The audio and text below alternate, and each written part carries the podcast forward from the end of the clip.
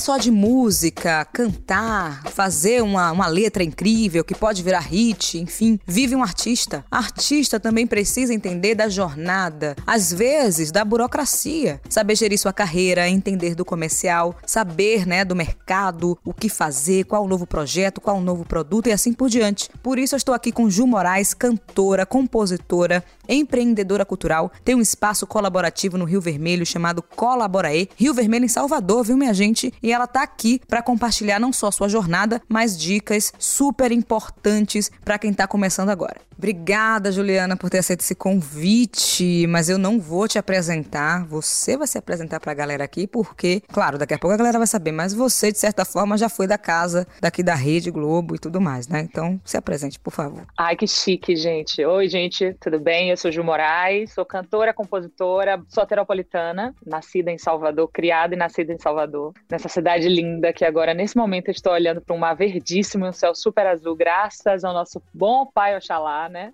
Tenho 10 anos de carreira e há mais ou menos 5 anos comecei a gerir meu próprio negócio, minha própria carreira e as coisas mudaram completamente na minha vida. Na verdade, passei por várias mudanças, né, Monique? Como você falou, é quase 10 é anos, agora esse ano. Esse ano, né, de 2022, que a gente já tá uhum. quase em 2022, tá acontecendo agora a décima edição do The Voice Brasil, mas eu fui da primeira há 10 anos atrás, né? 2022, eu fui em 2012, 2022 faz 10 anos que eu estive no The Voice. Então eu sou praticamente uma tia do The Voice, né? É aquela pessoa que.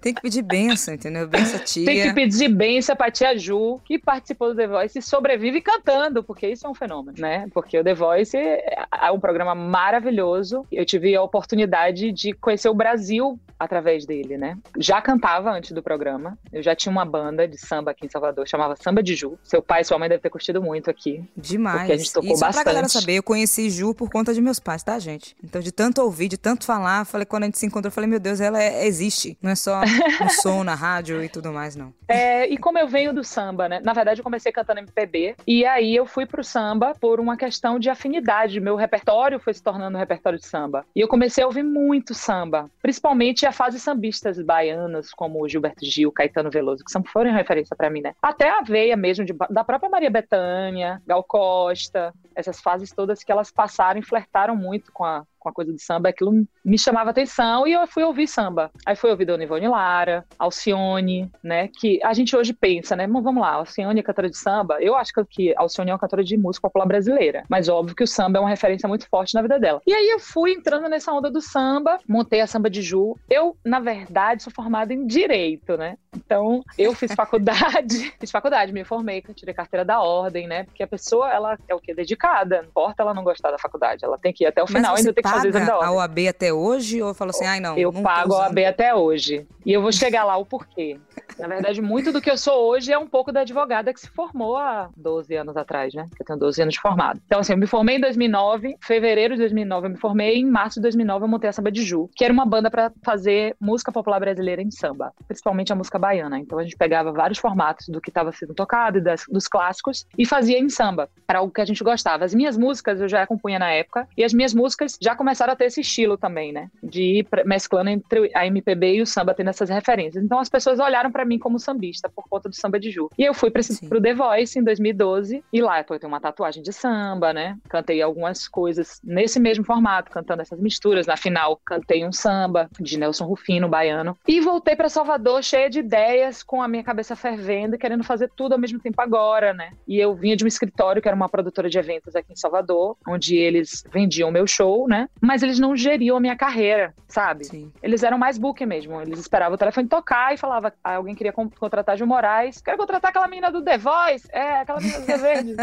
Tem as tatuagens de samba. Quer que ela venha aqui cantar. Aí, o pessoal falava, ir lá, vendia o show, né? E aí o que que eu tinha que fazer? Todo o resto. Eu tinha que. Eu, não, e eu ia, eu ia perguntar isso agora para você. Porque você falou, ah, não fazia gestão de carreira, mas fazia booking. Qual a uhum. diferença disso? Até porque tem uma galera que tá Isso é ouvindo é a gente, tá começando, né? Na uhum. carreira e não sabe nem a diferença, nem como fazer. Então, basicamente, um artista precisa da arte dele, em primeiro lugar, né? Sem dúvida. Ele precisa fazer com que aquela arte chegue nas pessoas, que isso seria, para mim, a gestão, né? Grosso modo. E ela precisa que essa arte seja comercializada. Então, assim, para mim, antes do comércio da arte, a pessoa precisa entender o que ela faz e saber saber se mostrar no mercado para ir ser vendido, ok? Eu não posso vender uma coisa que ainda não tá planejada, que só existe no The Voice, né? Eu não posso vender aquela ajuda The Voice, que aquilo ali tinha uma banda, tinha uma produção da Globo, tinha uma maquiagem da Globo, tinha um vestido da Globo. Então, o que é que eu fiz quando eu saí do programa? Falei, pá, eu tenho a minha banda, eu tenho o meu som, já sei o que eu quero fazer de música, preciso ensaiar muito para ficar muito melhor, porque eu tocava com os melhores músicos do Brasil naquela banda. Não que a minha banda não fosse legal, era legal, mas a gente era uma banda de amigos em Salvador. Então eu comecei a olhar para minha carreira como um profissional.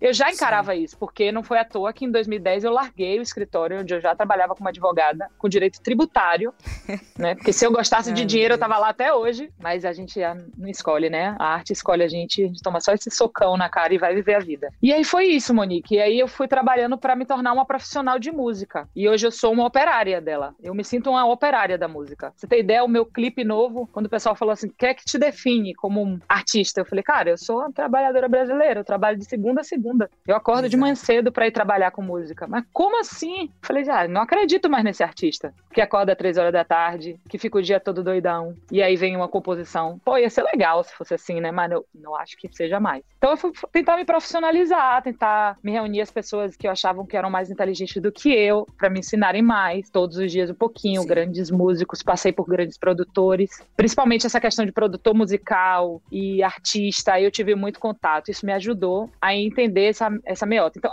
voltando à sua pergunta sobre o comercial, desculpa, eu falo demais e acabo me atrapalhando. Não, mas tem que falar isso mesmo, até porque a gente precisa é. saber dos bastidores de quem chega aqui, para pelo menos errar menos, entendeu? Assim, a gente tá hum. ouvindo, então já fica ligado na jornada. Então, se você que tá é. ouvindo, pelo amor de Deus, presta atenção. Vai lá. Então, dentro dessa onda de vender o artista, tem um comercial, que é aquela pessoa que ou liga para oferecer o artista, ou recebe o telefonema para dar o não. Uhum. O meu sonho é ser só a pessoa que recebe o não, né? Ou que dá o não, né? Tipo assim, não, ela não pode. Não, ela não quer. Não, ela não vai. Mas não é isso. Às vezes o, o book ele tem que ligar para dizer, ó, oh, vai ter um festival em Igatu, na Chapada Diamantina. Eu tenho uma artista que tem a cara desse festival, Ju Moraes, uhum. ela faz música popular brasileira, tem referência no samba. Alguém que venda o artista, saiba vender o artista. Então, assim, os meninos sabiam me vender, mas ao mesmo tempo eu precisava me profissionalizar para poder vender aquilo que as pessoas contavam sobre mim. Porque eu não uhum. posso vender uma mentira. Lembrando que eu tinha saído de um programa de televisão com toda a infraestrutura.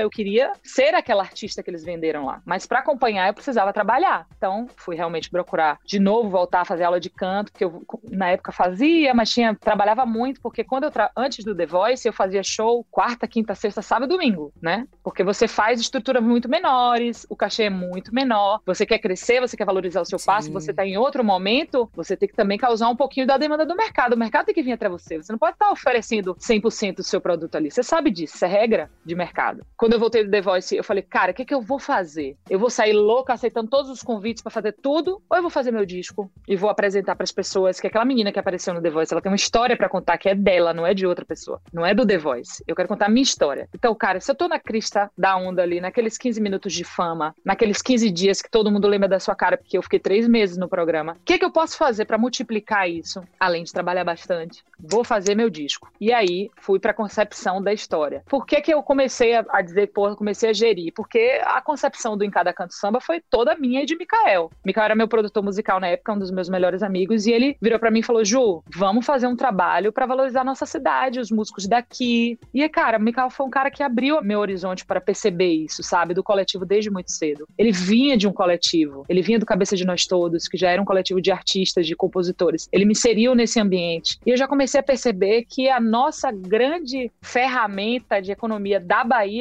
era a criação feita aqui. Eu falei, cara, a gente tem muita coisa, a gente que faz de um tudo. E aí aquilo ali foi me alimentando, me alimentando. Eu vi que o tema era muito raso também, precisava de formação profissional, que não tinha. E aquilo, né, eu ficava de olho naquilo, observando as necessidades que o mercado apresentava. Eu via que cada dia que passava, quanto mais eu me profissionalizava, mais eu era contratada, né? Quanto mais organizada eu era para o contratante, Sim. mais eu voltava no lugar. Não era só a entrega do show, não era é só é a, a entrega boa do show. Assim, porque então não só de cantar e compor música vive um artista. Ah, eu tá queria bom. que fosse, tá? Porque assim, seria importante a gente estar só nesse ambiente durante um bom tempo. Imagine eu poder passar seis meses imersa para poder fazer meu disco. Eu adoraria. Eu acho que funciona. Mas, infelizmente, ou felizmente, eu tive que provar cedo do desentendimento das pessoas com o que eu fazia. Era falta de tato e de vontade também, sabe? As pessoas, primeiro, Sim. que eu não venho de um ambiente muito comum, né? Eu estudei a minha vida inteira no interior, eu sou soteropolitana, mas assim, eu morei no interior oito anos. Então, eu sou uma menina uhum. que vim do interior para as pessoas de Salvador. Então, eu vim do interior e eu já cheguei cheia de ideias, achando que eu ia ser artista, e aqui eu tomei um solavanco na cara. Eu vi que, tipo assim, eu precisava trabalhar porque minha mãe e meu pai não tinham condições de bancar a minha vida em Salvador não tinham condição. Eu tinha que bancar minha vida em Salvador. Se eu queria vir para cá, sabe? Sim. Então eu tinha que me bancar, eu tinha que resolver. Então eu comecei a trabalhar com 17 anos. Então a música começou a ser hobby mesmo, sabe? Veio para ser hobby. Aí eu aceitei aquilo durante muito tempo. E só comigo tendo a certeza de que ia me formar como advogada, que teria um plano B, é que eu consegui me jogar na música. Porque e é por isso que você paga ainda ambiente. OAB? Pensando também, no plano B? Também. Sabe por quê? Não só não é pensando no plano B. É porque, assim, é institucional para mim. Eu tenho muito dessa advogada advogada, dessa pessoa, dessa formadora aí dentro de mim. A faculdade de Direito me abriu os horizontes, me ampliou muito a minha percepção de mundo, me deu a oportunidade de ler bastante. Isso fez com que eu tivesse um vocabulário para hoje estar conversando com você, que é uma pessoa extremamente inteligente, que só fala coisa inteligente. Então, assim, se eu tivesse, talvez, não tivesse feito faculdade de Direito, eu não tivesse acesso a tanta informação importante para me tornar um cidadã, né, de verdade, para eu, inclusive, exigir os meus direitos. Eu sou uma mulher lésbica, né?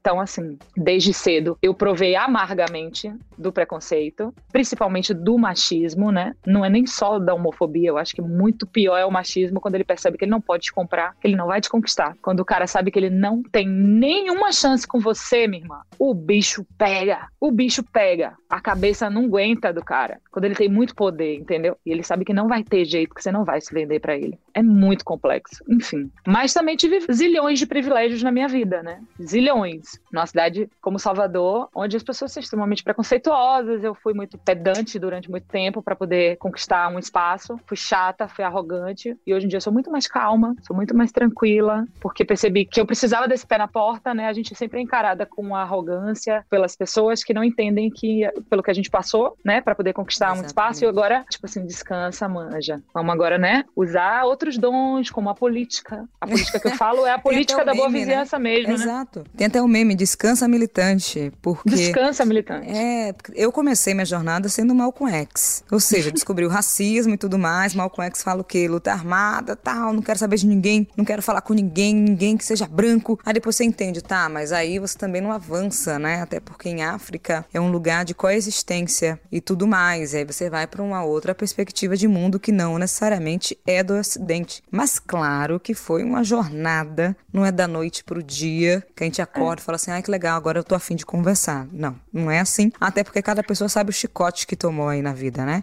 Não, então... é, não tem nem comparação o que eu passei com, com certeza o que você já passou na sua vida, inclusive. Eu tenho muitos não. privilégios aqui, inclusive nessa cidade que é extremamente racista, você sabe disso, né? Nossa cidade é, é muitíssimo ainda, apesar de ser a cidade mais negra fora da África, ainda é uma cidade muito racista. Eu mesmo passei por poucas e boas com os meus amigos, com, com eu acompanho. A gente é amiga, a gente sabe, a gente percebe, né, Monique? A gente não é burra. Total. E tive bastante privilégio, né? Não é fácil ser uma mulher lésbica na cidade de Salvador há mais de 10 anos, com as pessoas sabendo disso, inclusive. Uhum. Mas é um papel que alguém tem que fazer, né? Alguém tinha que dar a cara a tapa aqui nessa cidade, alguém tinha que, desde o início, enfrentei bastante coisa, principalmente por causa. Digo mais por conta do machismo mesmo, né? A homofobia está intrínseca ao machismo, é uma das vertentes do machismo, né? Que é uma doença muito maior. Mas, assim, aos trancos e barrancos eu construí uma história com a cidade, que é uma história de muito amor, de muita devoção. A cidade me deu muitas coisas. O Rio Vermelho, que é o lugar onde eu estou agora conversando com você, me formou como artista. Hoje me sinto no dever de devolver isso à cidade. E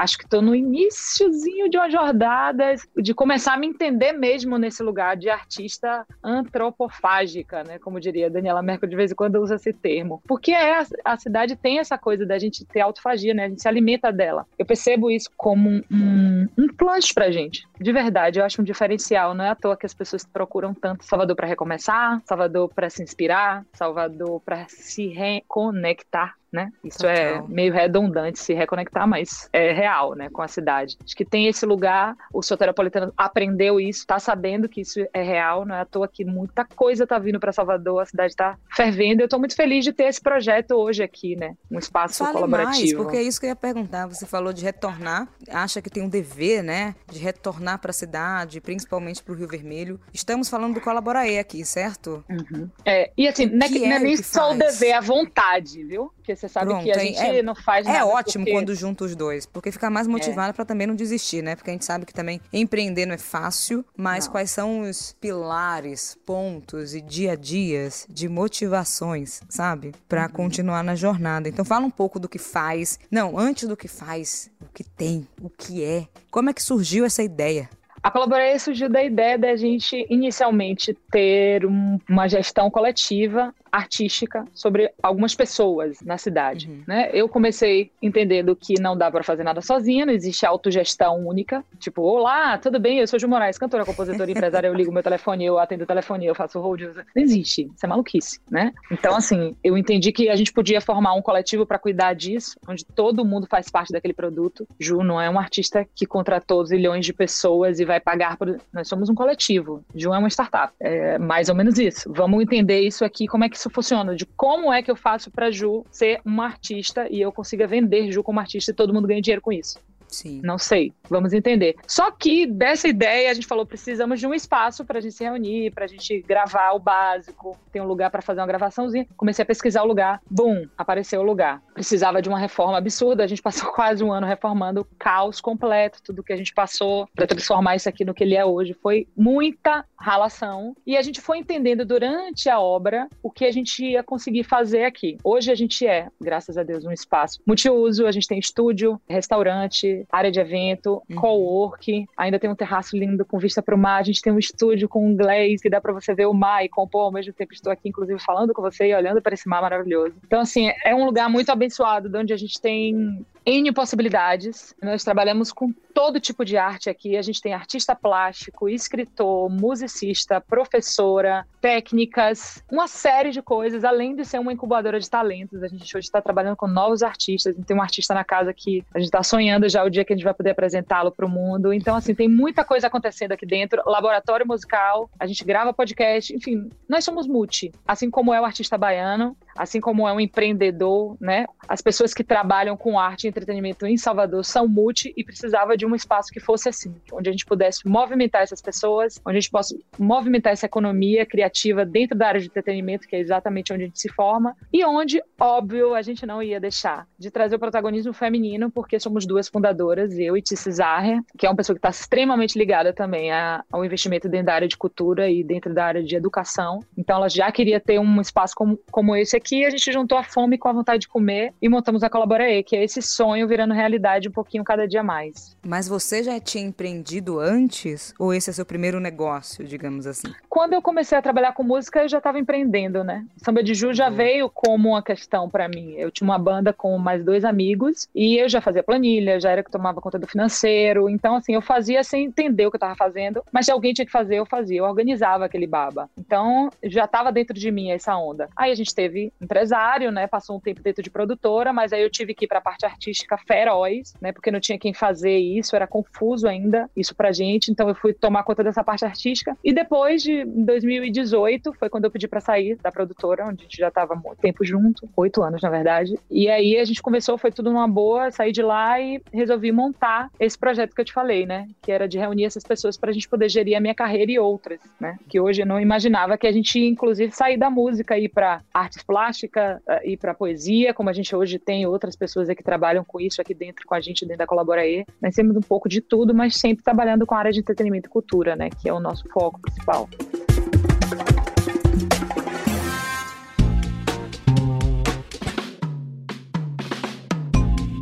Uma coisa é gerir carreira e a sua banda, outra coisa é olhar para outros artistas, considerando que é incubadora de novos talentos de Salvador é. e da Bahia. Como é que tá sendo assim? Tá sendo bem difícil, não é fácil, confesso, porque a gente tem que entender que o formato daqui é diferente e a gente precisa testar esse formato. Então, a primeira uhum. coisa que a gente tem que não ter é ansiedade, né? Não pode ter ansiedade difícil. para botar os projetos na rua antes deles estarem realmente prontos. E ao mesmo tempo a gente não pode procrastinar. Quando o projeto está pronto, a gente ficar inseguro e, ele, e não colocar ele na rua. Então isso é uma coisa que a gente tem muito cuidado aqui, cuidar da nossa cabeça, né? Sim. Então, assim, a ansiedade precisa ser controlada, porque a gente trabalha com arte e a maioria dos artistas são ansiosos, né? Então a gente precisa trabalhar isso com muito cuidado. Esse é o nosso primeiro ponto, trabalhar a cabeça de todo mundo para o ambiente de trabalho ser o menos nocivo possível, o mais tranquilo possível. Isso aqui é o nosso primordial. O segundo é fazer com que as pessoas entendam o formato que a gente trabalha, que não é fácil, né? Que alguém chega aqui e fala assim: ah, eu quero alugar o estúdio para fazer o meu CD. Calma, não é, funciona assim. Se quiser alugar o estúdio, eu te indico um amigo meu que faz isso. Aqui a gente só trabalha por projeto. Então, se a pessoa quiser gravar um disco aqui, a gente tem que trabalhar. Ele pode trazer a equipe dele, os coletivos trabalham junto com a gente aqui também, mas a casa participa daquilo,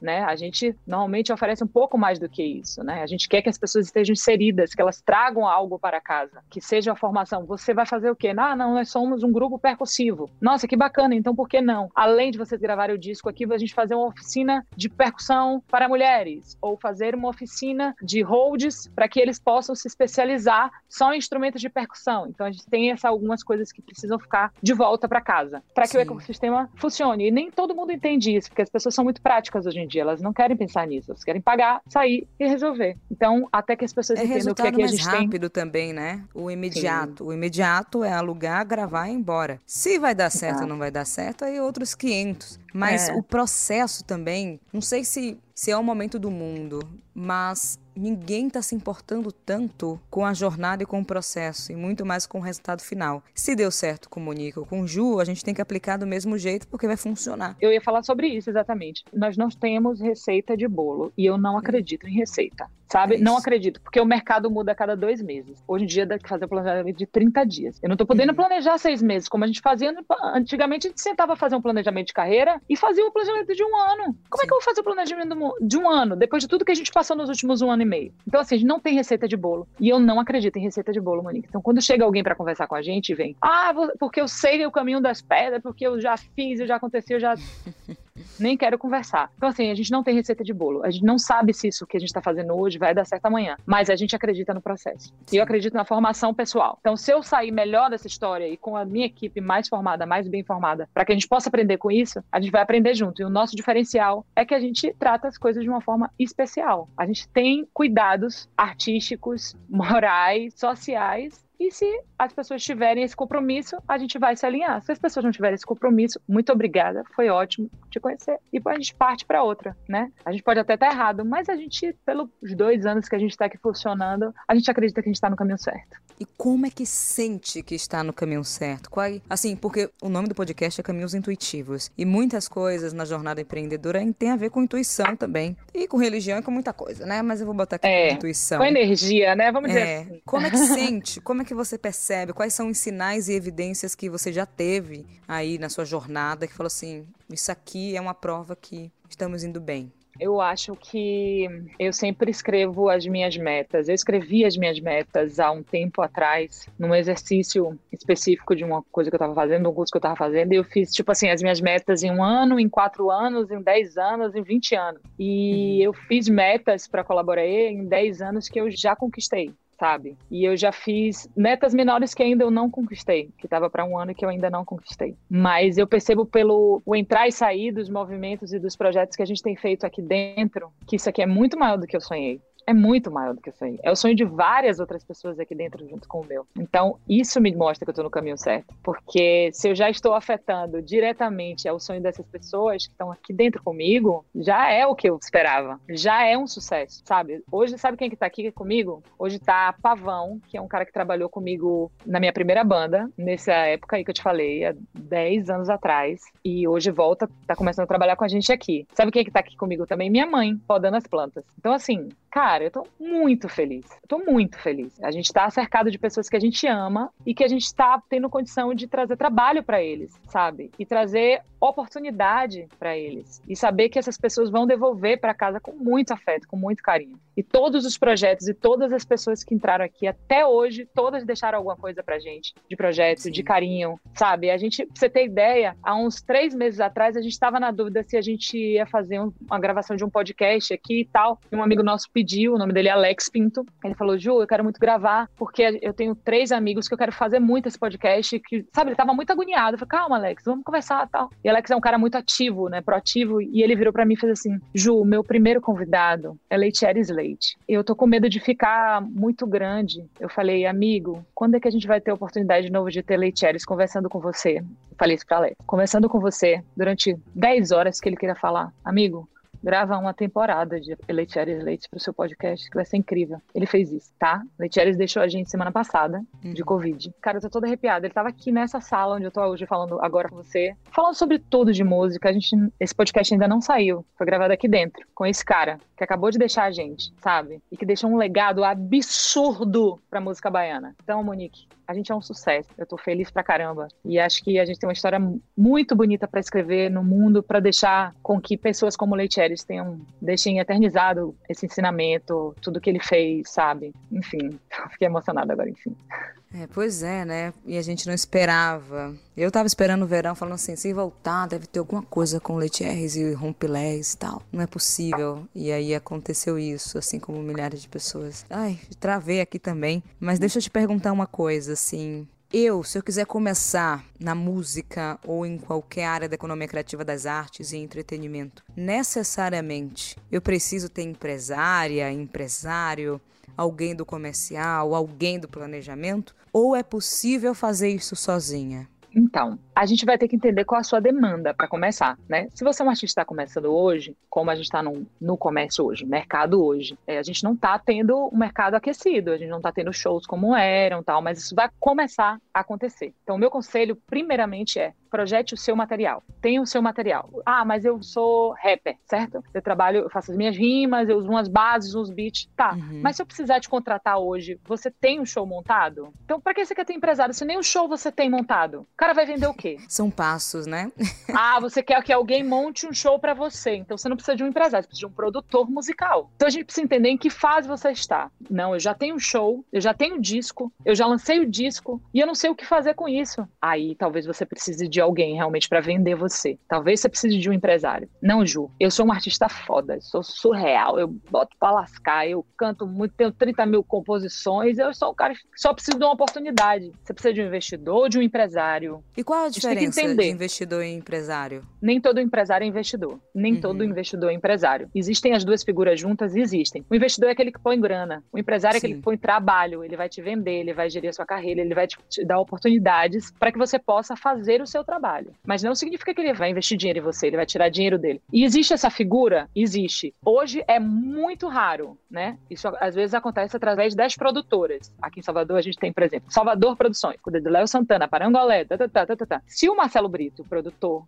empresário do Léo Santana, resolver investir num novo produto, ele vai investir dinheiro e vai ter a gestão de carreira, porque é desse tipo de business. Mas isso é um tipo de empresário, que talvez não seja o caso para um artista que está começando. Talvez o artista esteja começando, ele precisa produzir, ele precisa estar no mercado, ele precisa ser visto. Então, por que não começa pequeno? Por que, que não chama aquele amigo que é inteligente para estar do seu lado colado, sabe? Do que ir para ir uma grande produtora no momento que você ainda não está pronto, que você ainda nem sabe o que você quer de um empresário. Sabe quando é o momento de querer ter um empresário, um investidor? Quando você sabe exatamente o que ele vai fazer por você. Por exemplo, hoje, a minha gestão é feita através de uma cogestão entre Colaborae e Central Sonora. Por quê? Porque hoje, como Colaborae, nós temos uma entrada muito bonita em Salvador. Nós fazemos trabalhos muito bons em Salvador e no Nordeste. Mas eu, Ju Moraes, cantora, eu quero tocar no Brasil. Para eu tocar no Brasil, Sim. eu preciso estar no Sul e no Sudeste. Eu preciso estar no Sudeste. Eu preciso estar ou no Rio ou em São Paulo. Como é que eu Sim. vou fazer isso sem estar morando no Rio e São Paulo, podendo tocar minhas coisas em Salvador? Eu preciso de um co-manage. Eu preciso de um book em São Paulo e Rio. Eu preciso de uma galera de gestão. Preciso... Porque hoje eu não tenho como ter, sair de Salvador com a estrutura completa para ir para São Paulo com a estrutura completa fazer show, porque não existe, gente. Hoje o mercado é muito rápido. O artista tem que estar em todos os lugares. É, a não ser que você seja um Caetano Veloso e você vai fazer uma tour com a sua banda. Então, assim, tudo isso é entender em que momento você precisa desse empresário. Por exemplo, eu hoje sei a hora que eu preciso de um call manager. Eu sei exatamente o que esperar dele,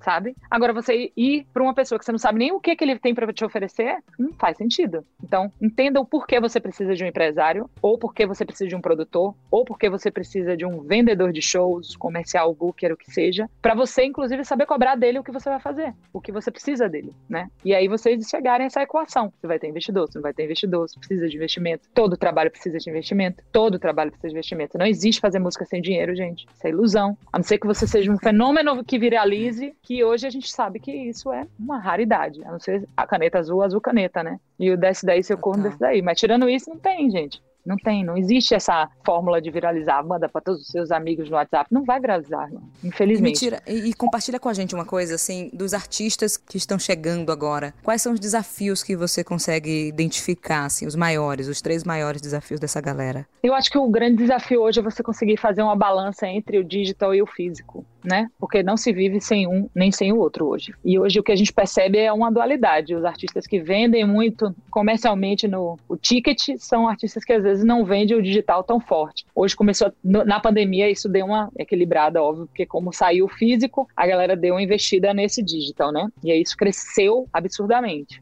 que é maravilhoso. Mas ainda acho que aqui ainda existe um, um amadorismo aí nesse sentido. E tem os artistas que aconteceram no digital, que é o contrário, que nunca fizeram um show. Tem, vamos pensar que a gente está dois anos em pandemia quase. Então tem artistas que estouraram sem nenhum show. Sim. E a gente não sabe como é o show desse artista, porque no estúdio tudo é lindo, né? Plugin, melodia. Mas tem grande tudo. diferença, assim, sei lá, ouvir na Globoplay hum. alguma coisa, ou ir assistir um show? Muda muito? Ai, Maria, meu Deus. Só espera a pandemia acabar e que você vai ver. É, tem uma diferença grande. E assim, a voz do estúdio ela, ela pode ser processada milhões de vezes, chega em afinações absurdas hoje, e assim, a tecnologia ajuda bastante nisso. A entrega de show é muito complexa, né? porque a música, é, fisicamente falando, tem que gerar uma experiência absurda para tirar alguém de casa hoje. Então, isso vai ser um desafio muito grande do artista. Mas também, se o artista está ganhando dinheiro no digital e ele não quer fazer show e acha que ele vai viver daquilo, tá tudo certo. Como eu te falei, não há receita, né? Essas são as coisas que eu acho que a gente vai ter que enfrentar agora, que vai ter essa dualidade. O artista do físico, que ou desapareceu, porque ele não conseguiu acompanhar o digital, e o artista do digital que não pode desaparecer, que não vai querer desaparecer e que vai ter que ter entrega que ele ainda não sabe como fazer. Então a gente vai ter que esse equilíbrio dessa balança aí entre o sistema híbrido que vai ser confuso. E me conta também um uma coisa que eu fico pensando. Eu tenho várias, tá? Mas depois eu compartilho por aqui. Mas pensa você na sua jornada, início de carreira, principalmente hum. musical. O que você gostaria de ter ouvido enquanto conselho para ter errado menos? No seu início, assim, a primeira vez que você pegou o microfone, profissionalmente falou, vou fazer esse show, vou cantar, tô ganhando. O que hum. você gostaria de ter ouvido? Não se rotule. Deixe as pessoas te rotularem porque elas vão fazer isso, não se importe com isso. Mas não se rotule, sabe? Não diga que você é uma coisa para sempre, tipo, você não é sambista, você é cantora, sabe? Não que isso seja um problema, mas é porque as pessoas levam para um peso e elas acabam achando que você agora pertence ao samba e você tem que ser fiel àquilo para todo sempre amém, independente daquilo ser a sua realidade ou não. Então, assim, o artista, ele tem que ser livre, cara. É simples. Tem que ser livre, tem que experimentar da arte de todas as formas, de todas as formas, tem que estar livre para não ter peso, não ter amarra, não ter âncora. Você pode ter uma base. Claro que pode ter uma base, pode ter referência. Você tem que ter referência, tem que ter um norte. Claro, todo lugar você tem que ter uma referência. Ninguém inventou a roda. Juliana, eu, Juliana de Almeida Moraes, nunca inventei nada. Evoluí alguma coisa que eu ouvi em algum lugar, mas nunca criei nada do zero, gente. Então, assim, a gente precisa ter referência, precisa ter base, mas a gente não precisa se rotular. Olha o tanto de rótulo que já tem. Eu duvido que tenha um cantor do sertanejo ao samba que goste do rótulo. Eu duvido. Uma, em determinado momento ele fala, cara, por quê? Porque eu queria hoje estar tá tocando com Roberto Carlos e tô aqui fazendo tal coisa, sei lá. Ah, não, hoje eu podia estar tá lá em cima do trio elétrico cantando com não sei o quê, mas não posso porque eu faço música clássica. Pra quê? Sim. Claro, a gente tem que ter um foco. Óbvio que os músicos de música clássica tem que ter um, né, tem um padrão, tem... mas assim, se você é artista, se abra para o mundo, meu filho. Não tem amarra, não. Vá, pirar na sua arte, vai viver. Porque a arte é o momento, o instante, o agora. O que a gente está fazendo hoje. A arte é cotidiano. É claro, enxergar lá na frente, se você tem esse poder, sim, mas se você tem esse poder, se não, é para você viver o hoje. O que, que você está passando hoje? Bote na sua música. Bote na sua arte o que você está passando hoje, porque se é verdade para você, alguém vai se identificar. Agora, mentira, construir um castelo de cristal em cima de um lamaçal, vai dar M, né? Vai dar M. Com certeza. E pra gente fechar aqui, tem mais alguma dica, assim, que a galera não pode perder de vista nessa jornada musical? Ou também de empreendedora da cultura? Eu acho que são as conexões, sabe? Eu acho que a melhor parte, toda a minha escola foram as pessoas que eu conheci no meu dia a dia, essa troca que a gente tem de sentar 30 minutos, uma hora, duas horas, tá conversando no estúdio com aquele músico, ele para para contar aquela história para você. Aquela uhum. escola ali, sabe? De ouvir o cara, de ouvir aquela amiga sua que tá ali, já foi para a escola de música, já tá em outro ambiente contando as histórias dela. Aquilo ali, essa conexão que a gente faz, que a gente causa aqui dentro da Colaborei, que a gente tem dentro dos estúdios, que a gente tem dentro dos ateliês, a gente tem dentro dos coletivos, essa conexão é a melhor pós-graduação, é a melhor faculdade que você vai fazer na sua vida. Então, se ligue nas pessoas e aprenda com elas, com a história delas, ouça dois ouvidos, uma boca só.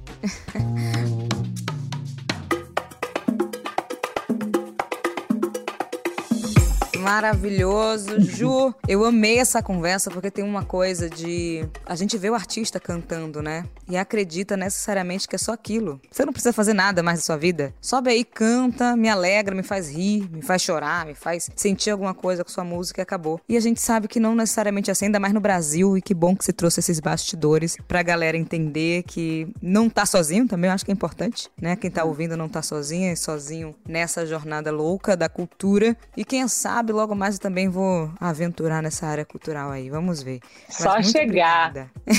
obrigada a vocês, adorei. Até já. Se cuida, porque daqui a pouco vai que tem outra temporada, você aparece aqui de novo, viu? Porque eu não vejo a hora. Valeu, gente. Tchau, tchau. Tchau.